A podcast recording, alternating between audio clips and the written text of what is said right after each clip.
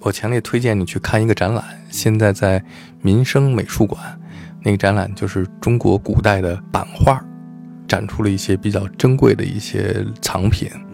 就是古书有刻的版画，最早的是单色的，后来有套色的。我当时看的时候就觉得你你肯定来看会特别有兴趣。嗯，的确，这个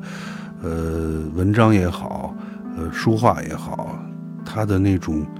那种古人的那种气质很明显。啊。我印象中我看到过呃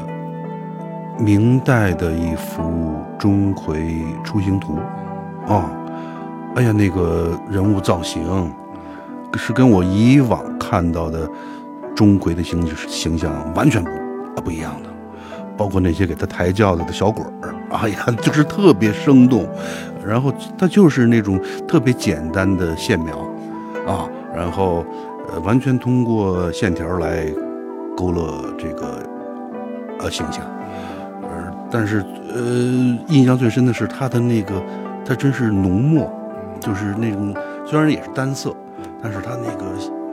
那个、那个线条都特别的浓重，然后就真的是感觉，呃，钟馗也好，他的那些小鬼们也好，真他他有那种，他特别传神，嗯，跟后来的钟馗完全不一样。后来钟馗画的，我 我是觉得画的跟，你要不说，我觉得我觉得他像张飞，就是，嗯。不一样，这个这毕竟这这古人，这就跟这文章也是，嗯。